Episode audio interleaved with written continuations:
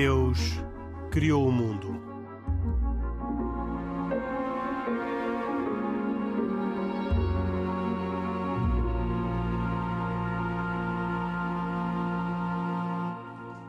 Boa noite, bem-vindos a esta edição de E Deus criou o mundo.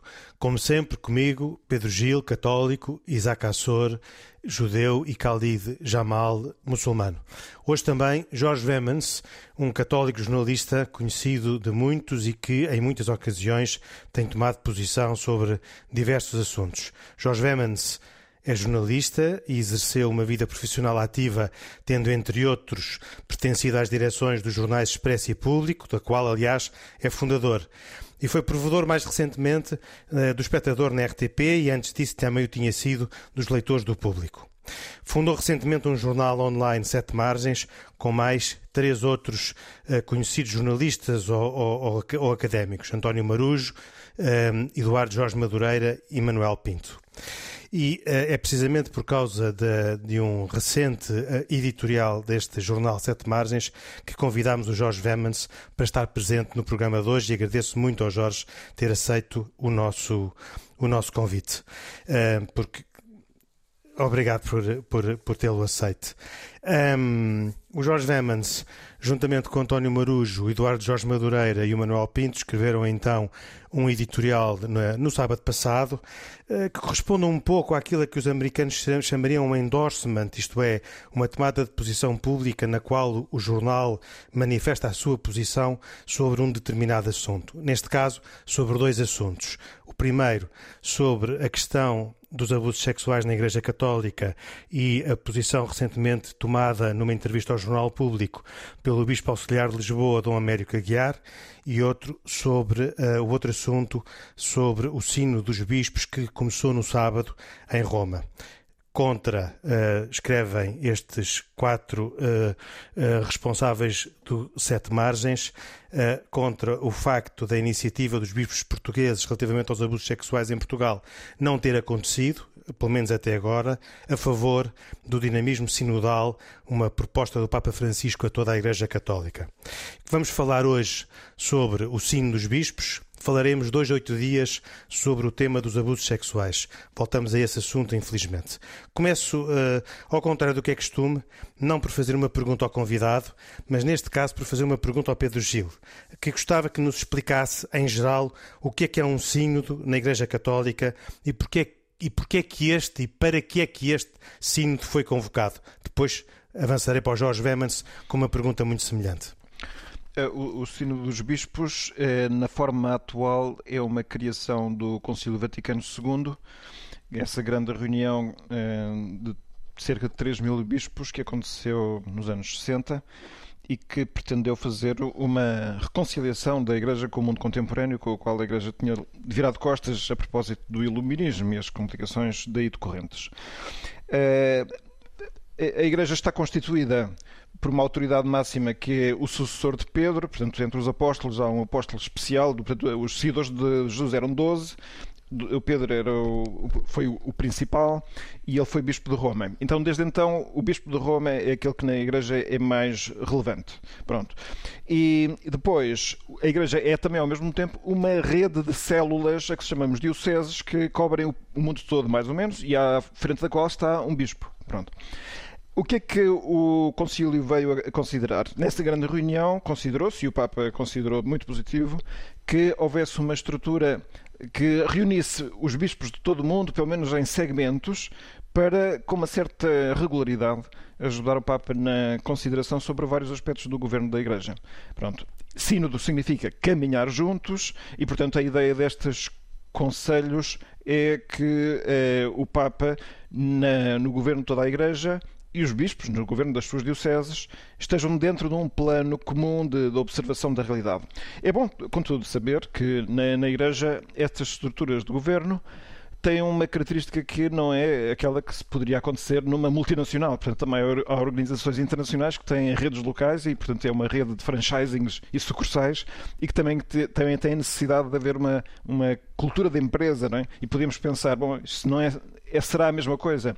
Pronto, aqui é, é, considera-se um pouco diferente, porque não só porque os elementos essenciais da organização estão feitos pelo próprio Cristo, e nós nem bom nunca eh, esquecer que no cristianismo eh, Cristo é o Deus encarnado, portanto é uma autoridade máxima não é, para, para enfim, dar orientações para a forma de, organização da própria Igreja, como depois, na própria vida da Igreja, se considera que aquilo que é mais importante é aquilo que Deus vai fazendo. Portanto, Deus não é um ser que ficou lá longínquo, ele está atuando na própria Igreja e inspirando aqueles que na Igreja são as suas autoridades.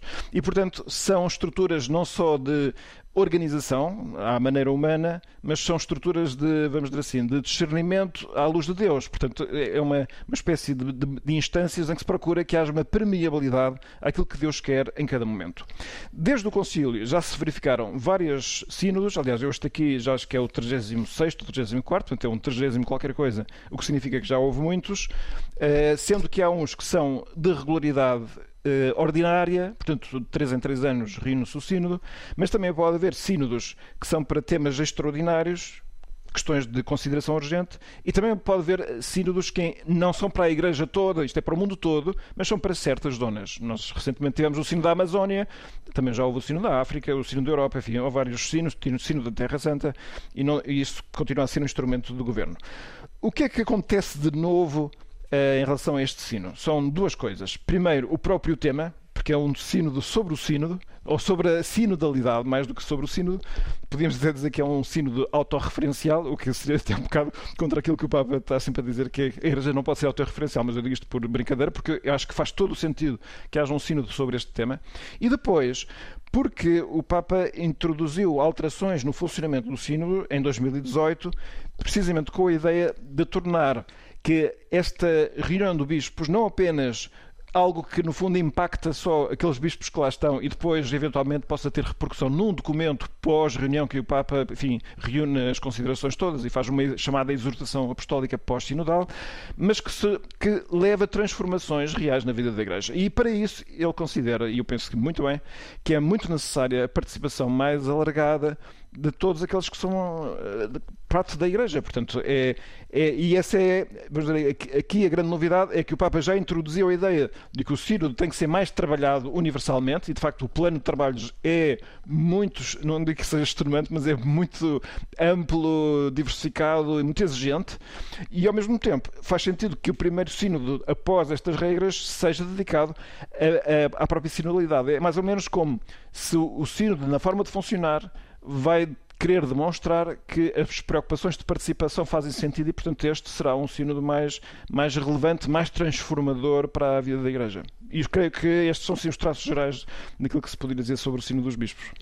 Jorge Demens, uh, uh gostava de uh, colocar a mesma pergunta, agora mais no sentido para que é que, que uh, com que objetivo e com que efeitos é que se prevê que este sino foi, foi convocado, porque depois teremos a oportunidade de conversar sobre a adesão que ele está a ter e, e mas gostava primeiro também, o, o Jorge Vemans escreveu recentemente um, um outro artigo sobre, uh, sobre aquilo que os eh, leitores do jornal responderam ao inquérito feito pelo Sete Margens, mas antes de entrar nesse campo que me parece muito interessante, gostava de ouvir o Jorge Vemans sobre a razão pela qual este sino foi convocado e que uh, e que expectativas é que, é que tem sobre os resultados que venham a ser apurados no final destes dois anos?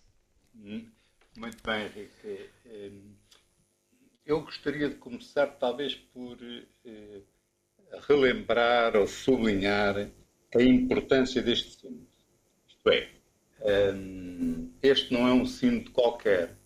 Eh, muitos analistas eh, de todas as partes do mundo que seguem eh, enfim, este papado e um, toda a sua movimentação no sentido da, da reforma da, Igreja, sublinham que uh, este é este sínodo, este é o coração da reforma de Francisco, ou seja, um, ehm, está completamente no, no âmago daquilo que é a novidade deste Papa, aquilo que de alguma forma, o, Papa Francisco pretende para a Igreja. Portanto, um primeiro ponto seria distinguir este de todos os outros sínodos, não só pelas razões que o Pedro Gil já, já aduziu, mas ainda por esta, que é uh, toda a gente olha para este sino como um ponto fulcral, fundamental, coração da reforma que Francisco pretende introduzir na Igreja do, do século XXI, na Igreja Católica do século XXI.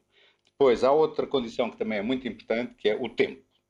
Este sino não se vai realizar apenas com um documento preparatório que é rapidamente discutido a nível de, das diferentes dioceses e conferências episcopais e depois tem o seu final em, na reunião dos bispos em Roma. Este sínodo começou no, formalmente no, no, dia 9 de outubro e vai se prolongar até novembro de não do próximo ano, mas ainda do outro. Vamos ter muito tempo em sínodo, vamos ter muito caminho por fazer eh, e, portanto, vários momentos de escuta, de diálogo, de elaboração de, de documentos preparatórios. Eh, finalmente, além do tempo, eh, o Pedro Gil diz que este sino é sobre o sino.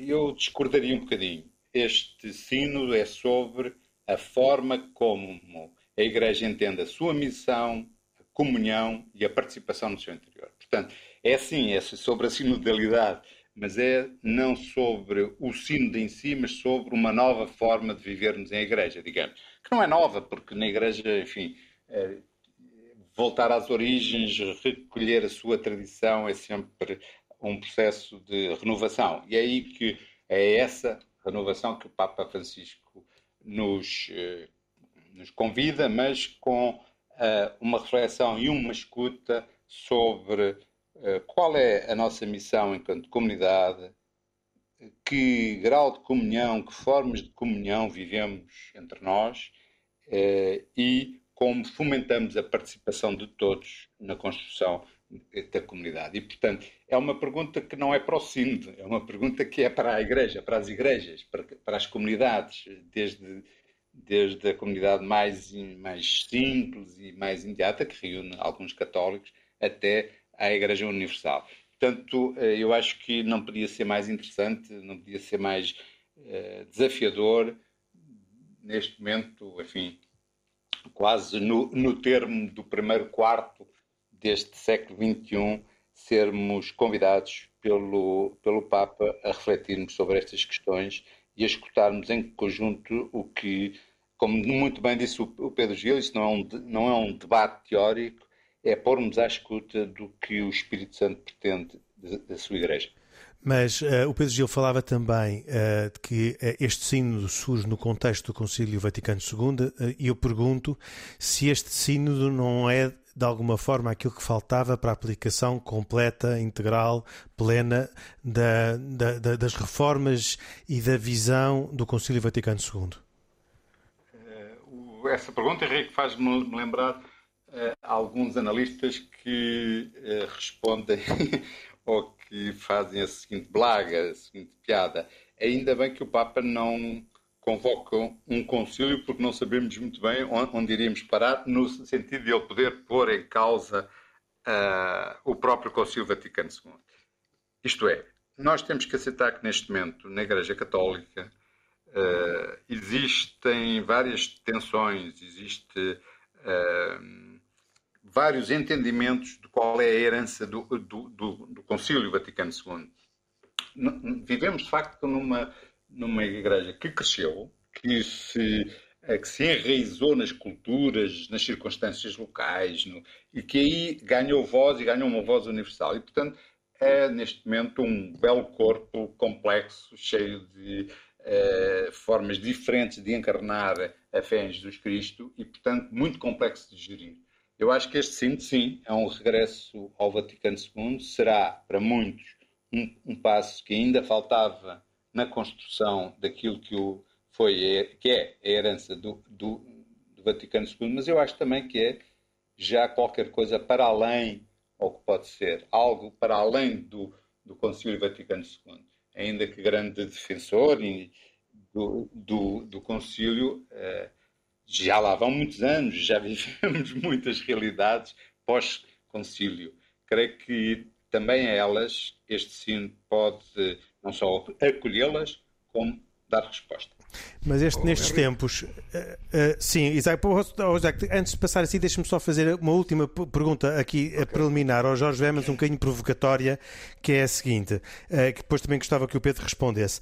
Um, Nestes tempos em que o Concílio Vaticano II voltou à boca de muitos católicos com alguma, um, algum amargo crítico, uh, este sínodo não pode ser mais um elemento num, num processo de divisão e clivagem que uh, se uh, começa a, a, encontrar cada vez mais na Igreja Católica, em que se separam quase ideologicamente conservadores e progressistas, os que estão a favor do concílio e os que estão a pensar de, no, antes do concílio, e este sínodo não é uma forma uh, ou uma oportunidade ou um pretexto que vai agravar essa divergência que radicalmente divide cada uh, grupos significativos de católicos? Não sei responder a essa questão. Acho que partilho da tua análise no sentido que temos visto, somos testemunhas dessas, dessas, desses enfrentamentos. Para ser mais claro, eu ia eh, aplicar a palavra diversidade, mas não penso que seja apropriada. De facto, nós temos visto posições muito distintas em, em relação uh, vários núcleos importantes da doutrina e da fé católica, uh, entre clérigos, entre comunidades, entre cardeais até. E, portanto, sim, estamos num momento em que há expressão de, de uma tensão interna que ganha, uh, ganha foros de ser pública, o que também é interessante, isto é, uh, não se confina às sacristias é público neste momento, aos olhos de toda a gente, que o Papa Francisco conduz a Igreja num sentido e que esse sentido é contestado, contestado e até por altas, eh, altos dignatários da Igreja Católica. Eu acho que este sino, se mostrar também isso, é muito importante. Eu creio que não, não ganhamos nada, nós católicos, eh, na minha condição de católico, não ganhamos nada em eh, adotar a posição de esperar para ver, esperar que isto passe. Eh, depois, se me des a oportunidade, falarei do modo como este cinto está a ser recebido. Mas creio que esta posição de que fazer de conta, fingir que não temos uh, algumas tensões no interior da comunidade, não nos leva a lado nenhum. E, portanto, se este sino as sublinhar e conseguir sobre elas pensar maduramente, perceber o que é que o Espírito nos está a dizer a partir dessas tensões, porque o Espírito não nos fala apenas a partir daquilo que é consenso. Eu acho que os consensos são uma construção posterior. Nós devemos olhar a realidade, a própria comunidade, aquilo que passa, procurando eh, a verdade que nela encontramos. E nem sempre encontramos a mesma verdade. E por isso é que existe a procura de participação e de comunhão. A comunhão é uma construção construída a partir de sensibilidades, pontos de vista distintos. É o desafio do centro, eu acho ótimo. E o Pedro Gil, o que é que pensa? Acha ótimo também ou acha que esta minha pergunta e análise subjacente estão erradas? Quer dizer, eu, em geral, eh, eh, afirmo uma confiança de fundo em que na, na, vida da Igreja há uma, uma coerência geral que não depende tanto do protagonismo dos homens, não é? Mas uh, da força com que Deus intervém na história e concretamente intervém na vida da Igreja. E, portanto, se estes são passos que para onde a Igreja está a ir, eu estou eu faria esses passos com confiança e sem medo do método que, que, é, que, é, que é proposto e que, é, e que está aceito, portanto, que está, está aceito porque ele está, está, está definido. Agora, eu diria que, que é interessante um, saber que este Papa não tem medo de assumir riscos, claramente. Portanto, é uma pessoa intrépida, vamos dizer assim, e tem uma enorme capacidade de exposição às tensões.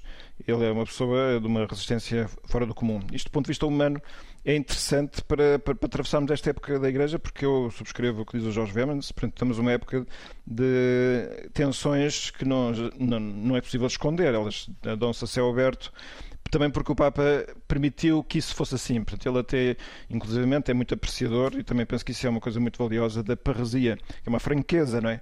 Com que se fala.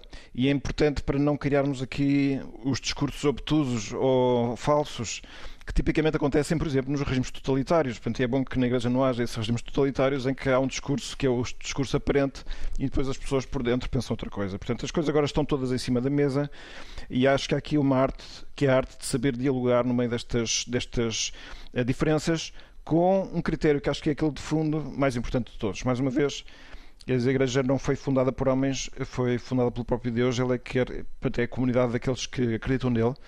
E nós desejamos muito estar disponíveis para isso. O Papa, aliás, numa das três oportunidades grandes que ele diz que este tempo sinodal vai criar é, é por um lado, encaminhar-se de uma forma estruturada para uma igreja que sempre está como lugar aberto para a participação de todos e em terceiro lugar, e já vou para o segundo, é uma igreja de proximidade e o segundo ponto é que seja uma igreja da escuta. O Jorge Vemos também já falou disso e ele diz que em primeiro lugar escutar o Espírito. Então, na, na que ele fez no sábado passado, fez um pequeno inciso em que diz escutar o Espírito na adoração e na oração.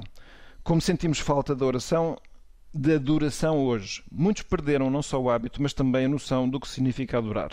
E depois escutar os irmãos e as irmãs. E este dado religioso não é um efeito, não é, não é um ingrediente, é um extra. Quer dizer, nós estamos aqui do ponto fundamental. Portanto, a Igreja acho que ou serve para falar de Deus, ou se baseia em Deus para poder, com as luzes de Deus, falar aos homens, ou então enfim, pode servir para muita coisa e entreter o nosso tempo, mas se calhar não, não tiramos daí grande proveito. Vou passar a palavra ao Isaac Cassor, que já tinha tentado falar e eu lhe pedi para aguardar para fecharmos aqui este primeiro ciclo. Vamos depois entrar na questão do método e da receptividade da, eh, das várias igrejas a este processo sinodal, mas uh, a palavra com o Isaac Cassor. Não, eu, eu, oh, Henrique, eu, eu, eu, tinha uma questão uh, a colocar ao nosso convidado e, e ao Pedro Gil também isto um bocadinho em seguimento uh, a uma notícias que eu li de há, anos atrás, uh, em que uh, no Sínodo dos Bispos de 2008, outubro de 2008, foi a primeira vez que esteve presente um não católico, ou seja, um rabino judeu, neste sínodo.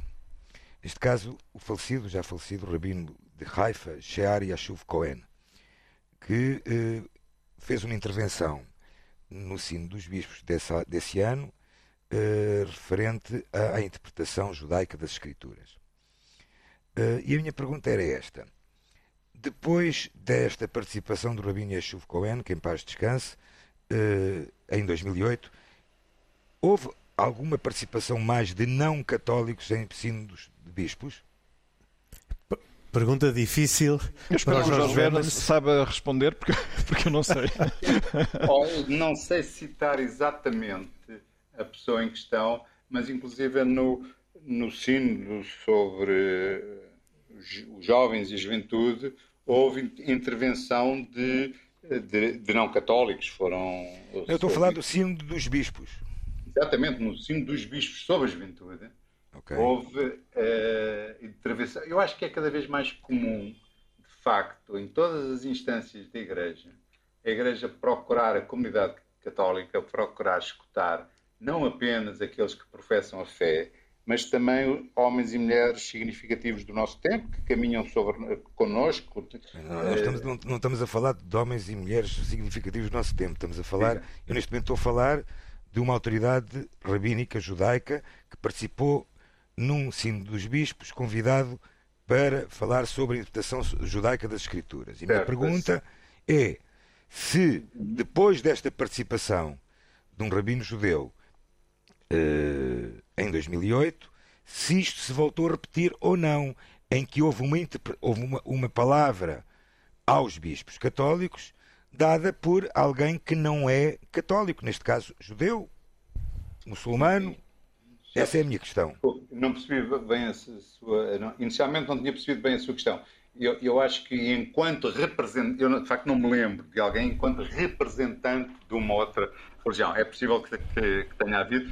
E não, houve. É, esta houve. Garanto-lhe eu que houve não, não, em 2008. É, posterior a essa, é possível que, que tenha existido, mas eu não me lembro. O que lhe posso garantir é que neste sino haverá de certeza.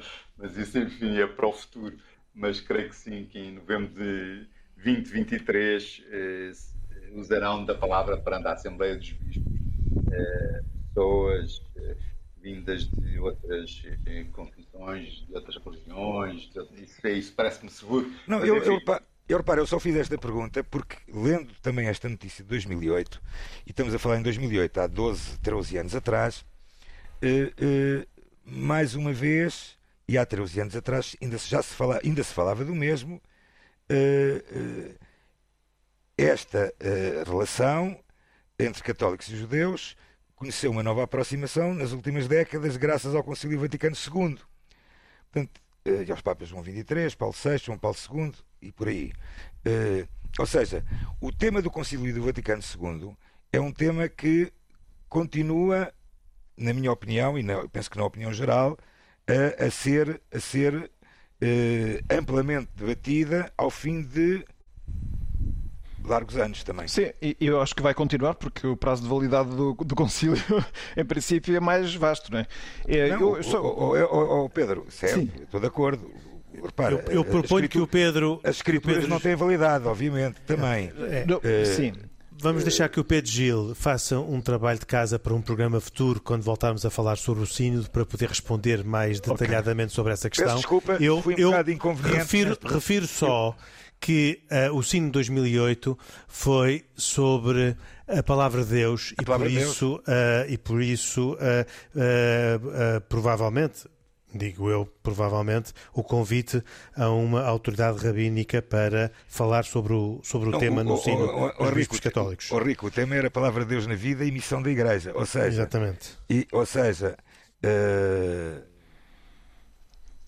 Mas foi. eu, eu, eu, eu O, que eu coisa. tô- o que eu estou a querer dizer com isto, o que eu estou a querer, eu- ou seja, o que eu quis de alguma forma dizer com isto, é que acho fantástico que tenha sido convidado uma autoridade judaica para falar sobre a interpretação judaica nas escrituras. Pronto, acho muito bem. E a minha questão era se, se este tipo de, de- de intervenções de outras eh, entidades religiosas se tem mantido ou não, porque não sei, sinceramente não sei. Pois nós também vamos saber, para responder noutra altura, mas eu, eu- em todo o caso, eu diria que estou de acordo com o Jorge Vemans de que eh, eh, a atitude agora da Igreja é estar cada vez mais interessada em ouvir quem olha de fora. E, portanto, a, a probabilidade de intervirem é, muito, é muita. Mas só para dizer, por exemplo, que houve um sino dos bispos sobre a vida consagrada e a sua missão na Igreja e no mundo, e, e que o contexto seria mais eh, estreito para intervir outras pessoas. Mas ainda assim, eu penso que daqui para o futuro é mais natural que haja mais pessoas a serem escutadas, eh, representantes oficiais ou não, de outras formas de olhar para a vida. Uh, Jorge Vemans, um, há há bocado falava-se da questão do método, podemos uh, uh, avançar para esse tema agora, mas também para o resultado do inquérito que o Sete Margens fez aos leitores sobre, um, sobre o Sínodo. Não vale a pena discutir aqui a amostra dos leitores do Sete Margens, são uh, dentro daquele clichê que eu me referi há bocado, mais conservador ou mais progressista. O que é certo é que, num texto que o próprio Jorge Vemans escreveu ontem, segunda-feira, é uh, que uh, há uma enorme descrença entre os católicos portugueses relativamente aos resultados do Sínodo. São quase 70% dos leitores que têm expressões de ceticismo relativamente ao, ao Sínodo. Mas pior ainda, mais espantoso para mim, é que uh, quando o, o, a pergunta é feita só aos clérigos, então a descrença supera 85%. E, portanto, gostava de ouvir o Jorge Vemans e gostava de vos ouvir sobre, sobre este ponto nesta segunda metade do programa. Pois, eh, pois não, não são boas notícias, não é? Eh, São, apesar de tudo, apesar de ser um universo restrito aos leitores do Sete Margens, são mais de mil respostas. Portanto, nós tratamos 1036 respostas a este inquérito. Ehm, eh, Bem, e, e, o que é interessante é verificar que, por um lado, as pessoas afirmam-se muito interessadas no, no sino do, e na sua convocação, na necessidade de convocação, e dispostas, disponíveis a, a participar no, no, processo sinodal que está em marcha, mas, por outro lado, estão muito descrentes, como tu acabaste de referir, Henrique, na, na, na mudança que tal que o processo sinodal possa vir a provocar na Igreja em Portugal. E de onde vem esta descrença? Creio que, por um lado, a descrença vem também de um outro facto que as pessoas apontam, que é, enfim, resume nesta ideia de que mais, bem, metade dos respondentes ao inquérito uh, discordam das práticas que a sua Igreja adota para facilitar a participação de todos. Ou seja, há, ainda antes de chegarmos à questão do sínodo, há um desacordo, uma distância de mais de metade de, dos fiéis em relação às formas que a Igreja utiliza para fomentar a sua participação. Portanto, essa pode ser uma base, uma das razões para tão grande descrença nos efeitos do, deste processo sinodal e das Mas depois eu acho também que há outra questão mais funda que não foi perguntada aos leitores e que já é da minha lavra, que é o facto de nós em Portugal vivemos numa igreja que desde há muito, muito tempo, desde que eu me conheço, eh, está sempre dois passos atrás, ou seja, eh, os bispos portugueses, a comunidade em geral, eh, estão vão sempre a reboque, estão algum de nós se lembra de um contributo novo, original, que desafia a Igreja Universal a repensar este assunto ou aquele, contributo esse vindo da, da Igreja Portuguesa? Eu acho que nós, de facto, estamos, vivemos há muito tempo num catolicismo que é mais reativo, que é mais uh, que vai atrás, como disse, e de alguma forma uh, o clima que se respira, genericamente falando, embora eu me possa errar e esteja disponível para aceitar que erro nesta minha análise, mas como tenho dito em vários locais, eu acho que o clima geral que nós vivemos na Igreja Portuguesa em relação ao Papa Francisco é fundamentalmente um clima de esperar que isto passe. Ou seja, uh, há um sentimento de que, de facto, o Papa Francisco veio uh, trazer um conjunto de, de temáticas, de posições, de chamadas de, de, atenção, de perspectivas sobre o mundo e a Igreja, uh, que são relativamente novas. Em resumo, aquilo que é o que se sente genericamente falando em Portugal, do meu ponto de vista, na Igreja Portuguesa, é que eh, estamos numa situação em que esperamos que isto passe, esperamos que toda esta renovação eh, seja finalmente substituída por uma situação de maior acalmia, em que tudo volte àquilo que o Papa Francisco eh, várias vezes tem condenado, que é sempre foi assim que se fez. Eh, aliás, ele disse isso na, na, na, na homilia de, de, sábado passado, uh, como um dos, uh, uh, de uma das atitudes que ele deseja evitar que possa marcar este, este sínodo. Um, só uma pergunta rápida sobre o método e depois gostava de passar ao Khalid Jamal, que também uh, gostava de o ouvir, terá também uma pergunta uh, e gostava de, uh, de o ouvir, mas pergunto ao Jorge qual é o método do sínodo? Como é que, como é que vai funcionar? O, o sínodo tem várias fases. Eh, as pessoas que estudaram mais aprofundadamente os documentos preparatórios dizem que algumas das fases ainda não estão muito bem definidas e isso parece ser eh, real. A primeira fase diz respeito às comunidades locais, às dioceses. A escutação aí será feita a esse nível. Há um documento preparatório que já tem algumas eh, questões levantadas e que devem ser objeto de análise e aprofundamento a nível das dioceses. Depois, a partir de, enfim, da, do fim da primavera do, do próximo ano, será ocasião dada às eh, conferências episcopais de reunirem o material das diferentes dioceses e, finalmente, as conferências continentais, caso existam, porque nem sempre existem, mas enfim, algum mecanismo continental existirá e uh, até chegarmos ao sino. Portanto, há várias etapas, digamos, de uma forma simples, para as pessoas entenderem, subindo hierarquicamente, uh, e, mas entretanto, todo este movimento será acompanhado por uma comissão nomeada pelo Papa, que irá ponto a ponto, fazendo alguns, produzindo alguns documentos de síntese, reenviando as questões, desde logo as, reflexões já feitas para as, uh, os, os, bispos locais. Portanto, vai ser um processo muito inovador de com movimentos de, de cá para lá, sendo que o cá é a base e o lá será o, a Santa Sé, o Vaticano, portanto, haverá de alguma forma eh, movimentos, momentos de síntese, momentos de retomar a, a, conversa e a reflexão e, sobretudo, como dizia o Pedro Gil, não tanto o debate, mas a escuta, uh, o interesse por aquilo que foi dito por outros, a procura do, de, daquilo a que Deus nos está chamando neste momento histórico em que vivemos, que é muito diferente dos anos 60 do século passado, em que o Concílio Vaticano II teve lugar. Jorge Weimans, uma última pergunta antes de se passar ao Khalid. Uh, uh, e no fim, o que é que acontece? Há uma deliberação e o Papa, este ou o seu sucessor, porque se uh, uh, o sino não parará se este Papa morrer ou, ou, ou resignar, um, uh, ficam vinculados a cumprir aquilo que forem as conclusões do sínodo ou podem simplesmente ouvi-las e fazer aquilo que entenderem, mesmo que em contradição com as conclusões do sínodo? o sínodo não é o, o comitê central de nenhuma organização. Contudo,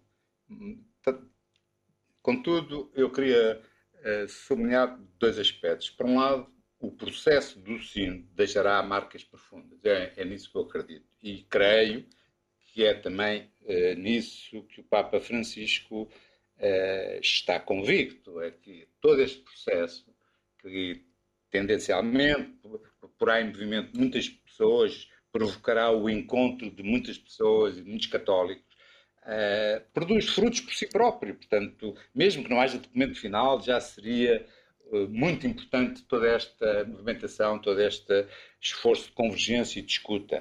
Uh, é um exercício de sínodo, já de caminho sinodal, e um chamamento à participação. Depois, mais importante talvez que as conclusões do sínodo, olhando para os anteriores sínodos, é o texto que o Papa faz, ou através de uma encíclica, ou, eh, enfim, o texto que o Papa fará com base nas conclusões do sino.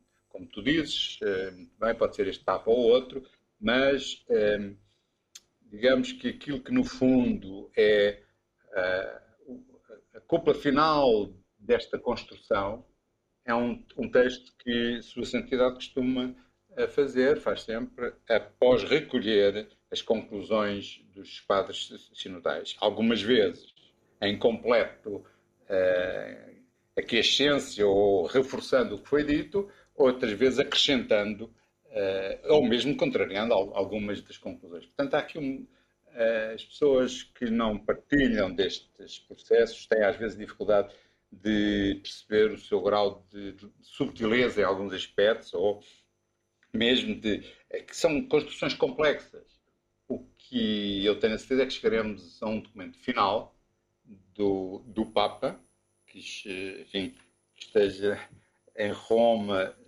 no ano 2024, baseando-se em todo este percurso, nos, nos dirá eh, novidades sobre a missão, o que é a comunhão e o que deve ser a participação no interior da Igreja Católica. Khalid Jamal, a pergunta que tem para, para fazer? Bom, a, a, minha pergunta vem no âmbito daquilo que já falaram certamente. É uma pergunta que parece básica e barra é uma, uma espécie de provocação. Também poderia servir para, para, para, para o Islão, mas que é, será que o, como é que se consegue entender um sino dos bispos em século XXI como mais do que uma convenção eclesial? Isto é, o Papa disse próprio que queria que a iniciativa, ou pediu que a iniciativa conservasse a dimensão espiritual isto é, eh, como é que se consegue nos dias de hoje que isso tenha a percepção do povo, não é? Ou da, da, da, do, dos cristãos a nível mundial seja essa e que realmente o sino, por, por contraposição, um congresso ou uma outra assembleia, tenha de facto e conserve essa dimensão espiritual. E Jorge?